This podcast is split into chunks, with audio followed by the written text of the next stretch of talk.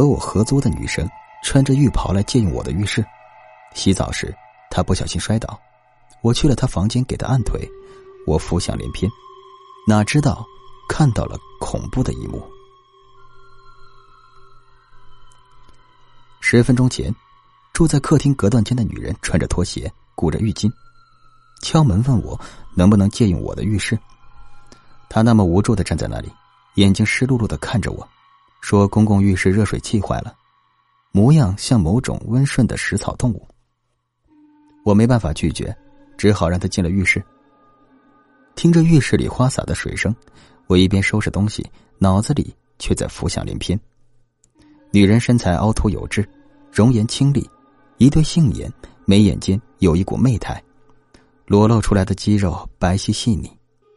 我正暗暗吞咽口水，手中一本旧杂志里忽然跌落一张写着字的纸。这些旧杂志都是前一个租客遗留下来的东西。据房东说，那人可能是欠了高利贷，东西都没收拾就跑路了。我捡起那张倒扣在地板上的纸，顿时吓了一跳。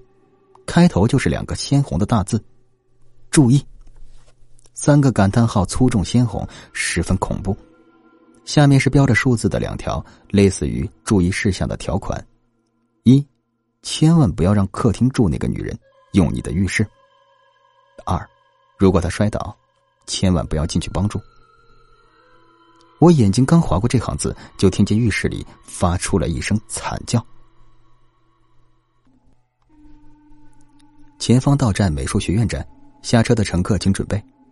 地铁广播声响起的时候，我还在看曲白河发现无头男尸的新闻。这好像是第二具尸体，半年前还有一句，也是在曲白河。我来蓝山之前就在关注这个可怕的杀人案。死的两个都是年轻男子，年龄在二十五六岁到三十岁之间，同我年纪差不多。我一边脑子里想着，一边从出站口刷卡出站。好心房东已在路边等着了。来之前，我就在网上和他约好看房子。他坐在一个绿色的电动三轮车上，穿着灰白色的格子衬衫，三十多岁，看着能有两百来斤。小董，是小董吗？他扯着嗓门朝我喊。我愣了一下，嘴里应了一声，走到近前，寒暄了两句，他便让我上他的三轮车。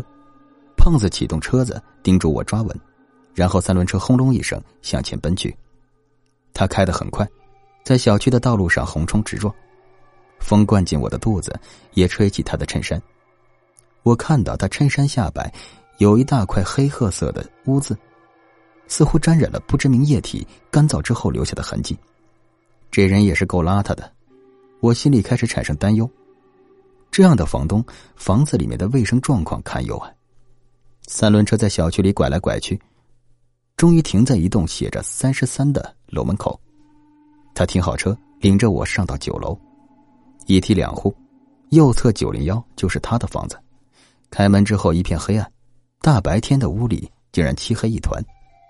他按了一下墙壁上开关，灯光亮起，照出面前狭窄逼仄的一小块空间。怪不得屋内漆黑，原本的客厅被隔断成一个单间。靠墙一侧开着一道门，上面挂了一把黄铜小锁。胖房东打开主卧的门，放我进去。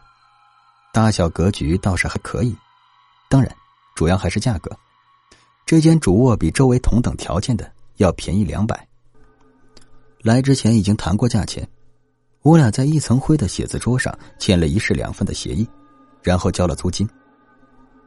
胖房东把钥匙交给我说。书架上那些旧书杂志啥的都是之前租户的，你随便处理啊。我看了一眼书架上那几本书和一摞杂志，点头说好。随后他领着我熟悉了一下整个屋子的格局，交代我一些事项之后就离开了。我便开始收拾房间。清理地面的时候，听到外面门响，想必合租的室友回来了。听声音似乎是和我一墙之隔的客厅单间，脚步声啪嗒啪嗒。开门、关门、哼歌的声音，哦，是个女孩。希望是个检点的女孩，我心里想，否则我可有的受了。隔断的墙壁只是胶合板，估计里面放个屁，外面都能听得一清二楚。我一边想着，一边出门取外面共用冰箱里面放的矿泉水。路过洗手间时，听到里面传来哗啦啦的水声，看来是在洗澡，也不知道长什么样。我心里转着乱七八糟的想法，拿了水回房间继续收拾。大约过了十多分钟，被我反锁的屋门忽然发出响声，门把手一上一下的扭动，发出嘎啦嘎啦的声音。我心里一跳，心想究竟是谁？放下手里的东西走过去。外面的人似乎终于意识到了屋内有人，停止了扭动。还未等我去开门，敲门声响起，咚咚咚，敲在门板上，发出闷响。我扭开门锁，打开门，刚要呵斥，忽然发现门外是个眉眼妩媚的女人。她身上裹着浴巾，尴尬的放下正欲拍门的手，裸露在外的肩膀和脖颈还沾着水珠，头发上甚至还沾着白色泡沫。一股混杂着清新洗发水潮湿气息扑面而来。哦，对不起，我不知道已经有人搬进来了。他说，接着痴然一笑。外面的浴室热水器出问题了，洗到一半没了热水，我可以用用你的浴室吗？说着，用那双汪着水的眸子盯着我。他虽然语气上是在请求，但露在外面的两条长腿已经不由分说的迈进屋来。我不由自主的往后退了一步，他嗖的把门关在身后。我说：“哦，用吧，没关系。”他朝我笑了笑，低头进了浴室。我的眼睛不由自主跟着他的身影，身材真好，我心里暗暗称赞。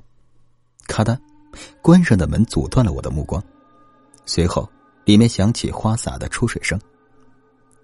我站在门口侧耳倾听，除了水声，似乎并没有别的声音。我走回书架旁，强迫自己把心思重新转回屋内还没收拾完的东西上。书架上的旧书收拾了一半，都是些成功励志类的垃圾书，杂志也多是文摘类型。我翻捡着那些旧杂志，忽然一张纸飘荡着跌落，背朝上，倒扣在地板上。似乎上面写有字迹。我俯身捡起，开头就是两个鲜红大字：“注意。”三个感叹号粗重鲜红，十分恐怖。